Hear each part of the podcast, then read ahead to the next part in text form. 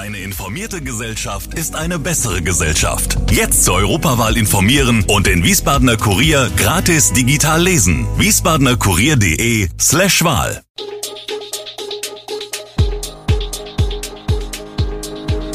Gude, unser morgendliches News Update. Das Wichtigste aus Wiesbaden für Sie im Überblick.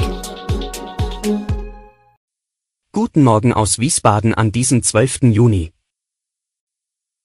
Der Bau der neuen Quartiersgarage im Westend verzögert sich. 200.000 Menschen feiern beim Wiesbadener Wilhelmstraßenfest. Ein Wildschwein fährt als Sozius bei der Magic Bike mit. Kameradrohnen retten Rehkitze vor Tod im Mähwerk. Das und mehr hören Sie heute im Podcast. Heute geht es zunächst um die Veränderungen rund um den Elsässer Platz in Wiesbaden.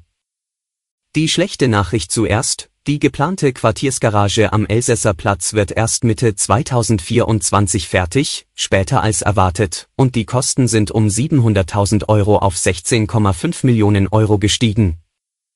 Dennoch wird sie 430 Stellplätze bieten, um den Verlust von 500 Parkplätzen auf dem Elsässer Platz auszugleichen, der zu einer Grünfläche umgestaltet werden soll. Jetzt die gute Nachricht, trotz der Verzögerung bei der Garage ist die geplante Umgestaltung des Elsässer Platzes nicht betroffen. Das Projekt sieht eine große Rasenfläche und zwei Terrassen vor, die Anfang 2025 fertiggestellt werden sollen. Sie beinhalten Spiel- und Sportbereiche. Der neue Park wird allerdings nicht für größere Feste mit Fahrzeugen geeignet sein. Interessenten können sich jetzt schon für einen Parkplatz in der neuen Garage bewerben. Bleiben Sie dran, um weitere Updates zu erhalten. Jetzt sprechen wir über das kürzlich abgehaltene Wilhelmstraßenfest, besser bekannt als das Theatrium, und die Reaktionen der Besucher und Teilnehmer. Die Veranstalter des Theatriums, Wiesbaden Kongress und Marketing, freuen sich über einen enormen Besucheransturm von 200.000 Menschen über drei Tage hinweg, deutlich mehr als das anvisierte Ziel von 150.000. Trotz der anfänglichen Wetterkapriolen erntete das Fest viel Lob für sein besonderes Flair und seine verbesserte Sauberkeit im Vergleich zu vorherigen Jahren. Besonders hervorgehoben wurde der Bereich rund um das Bowling Green, wo der Umzug des Kunsthandwerkes und die zentral platzierte Hauptbühne für mehr Raum und eine luftigere Atmosphäre sorgten. Allerdings gab es auch Kritik. Einige Besucher waren unzufrieden mit dem weniger vielfältigen kulinarischen Angebot und der aufgetretenen Personalnot in der Gastronomie. Standbetreiber monierten Lücken zwischen den Ständen und das Gefühl, an den Rand gedrängt zu werden, insbesondere im Bereich Richtung Kureck. Auch das Sortiment einiger Verkaufsstände, an denen eher Massenware statt Handwerksprodukte angeboten wurde, war ein Kritikpunkt. Die Veranstalter haben auf diese Kritik reagiert und versprochen, die Standorte und das Angebot für die nächsten Jahre zu optimieren. Die Polizei bestätigt, dass das Fest insgesamt friedlich verlief, obwohl es bei der Hitze vermehrt zu Kreislaufproblemen kam. Hier sind die Standbetreiber aufgefordert, in Zukunft mehr Sonnenschutz zu bieten. Die traditionelle Parade der Magic Bike durch den Rheingau hatte in diesem Jahr einiges an Glanz und Glitter zu bieten. Der auffälligste Teilnehmer der Parade war wohl Gerd Minken und sein haariger Beifahrer Borsi, ein ausgestopftes Wildschwein, das auf einer Harley Fatboy immer mitreißt. Die Veranstalter der Parade erwarten eine mittlere vierstellige Zahl an Teilnehmern, viele davon haben sich erst unterwegs eingereiht, um der Hitze in ihren Lederklamotten zu entkommen. Die Parade verwandelte die B42 in einen Laufsteg für außergewöhnliche Bikes und Fahrer, wie Thomas Jost aus Eltville, der sich die Big Five der afrikanischen Tierwelt auf seinen Tank lackieren ließ. Zu sehen gab es auch kleinere Krafträder wie die Honda Monkey oder die Kreidler Flori, sowie Kostüme im Stil US-amerikanischer Polizisten und gestreifte Sträflingsanzüge. Für lokales Flair sorgte Daniel Sledicek mit seiner Herkules aus dem Jahr 1970, die rund 35 Jahre bei der Eltviller Feuerwehr im Einsatz war. Das Motorrad wurde komplett restauriert und trägt nun den Eltviller Feuerwehrschriftzug und das Stadtwappen.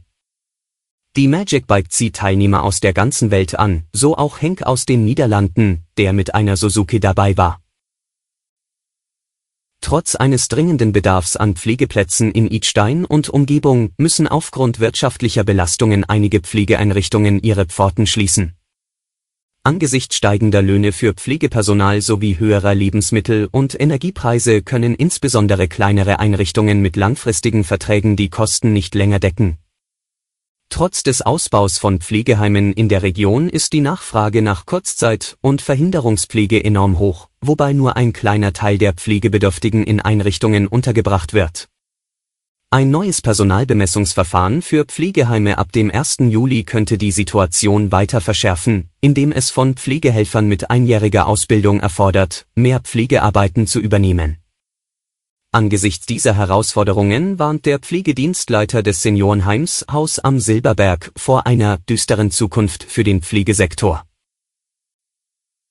Werfen wir zum Schluss noch einen Blick auf einen beeindruckenden Einsatz von Technologie, Tierschutz und Landwirtschaft in Niedernhausen, wo Feuerwehr und Freiwillige zusammenarbeiten, um das Leben junger Rehe zu retten.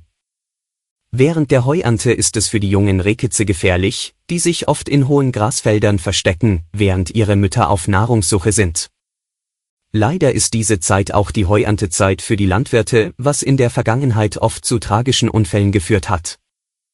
Die Feuerwehr von Niedernhausen hat eine spezielle Drohneneinheit, die mit einer Wärmebildkamera ausgestattet ist.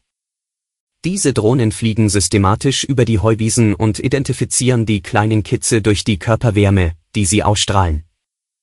Bei der Erkennung von Tieren auf dem Monitor wechseln die Piloten zur Normalbildkamera und kontrollieren das erkannte Lebewesen wenn ein Kitz identifiziert wird, wird eine Gruppe von freiwilligen Helfern zur genauen Position geschickt, um das Kitz vorsichtig aus dem gefährlichen Bereich zu tragen. Sie unternehmen alle möglichen Vorsichtsmaßnahmen, um sicherzustellen, dass kein menschlicher Geruch auf dem Kitz verbleibt. Denn der könnte seine Mutter abschrecken. Dieses bemerkenswerte Verfahren hat in diesem Jahr bereits 39 Rehkitze gerettet. Andreas Zerbe, Wehrführer beim Löschverband Obersilbach-Lenzhahn, ist zufrieden mit diesen beeindruckenden Ergebnissen. Alle Infos zu diesen Themen und noch viel mehr finden Sie stets aktuell auf www.wiesbadener-kurier.de.